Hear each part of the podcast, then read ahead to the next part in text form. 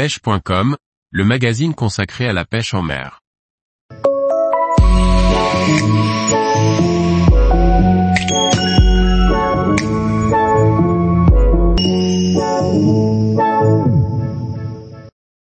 Nœud de pêche, comment réaliser un nœud au tube, sans tube?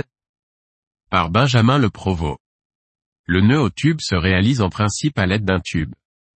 Une méthode simple permet de le réaliser sans. Découvrez-la ici. Le nœud au tube est omniprésent dans le monde de la pêche exotique et d'une manière générale, pour toutes les pêches fortes. C'est un nœud que j'utilise en permanence lors de mes sessions de pêche au thon au leurre en manche afin de relier les émerillons rolling au bas de ligne en nylon ou fluorocarbone.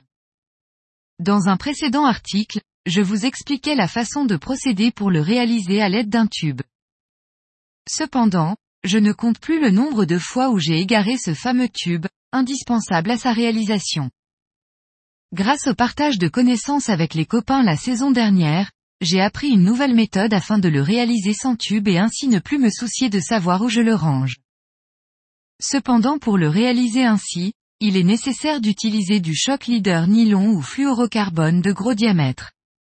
Le diamètre que j'utilise pour ce type de pêche à savoir du 150 ou 170 livres convient parfaitement.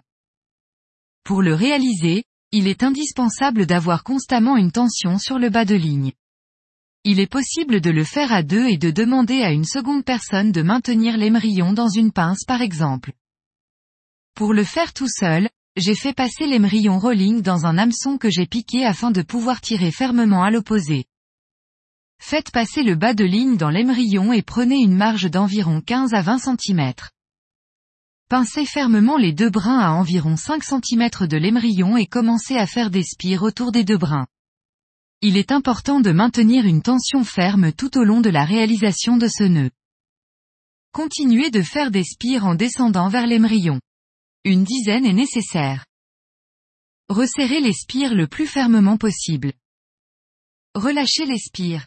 Le fait de les avoir serrées fermement fait qu'elles gardent la forme. Il faut ensuite faire passer le brin libre entre les spires et de le remonter par-dessous. Faites coulisser le nœud vers le bas. Pensez à l'humidifier afin qu'il ne chauffe pas au serrage. Serrez le nœud fermement en prenant bien garde à ce que les spires ne se chevauchent pas. Coupez ensuite l'excédent de fil. À présent, vous avez deux façons de procéder pour réaliser le nœud au tube. Tous les jours, retrouvez l'actualité sur le site pêche.com. Et n'oubliez pas de laisser 5 étoiles sur votre plateforme de podcast.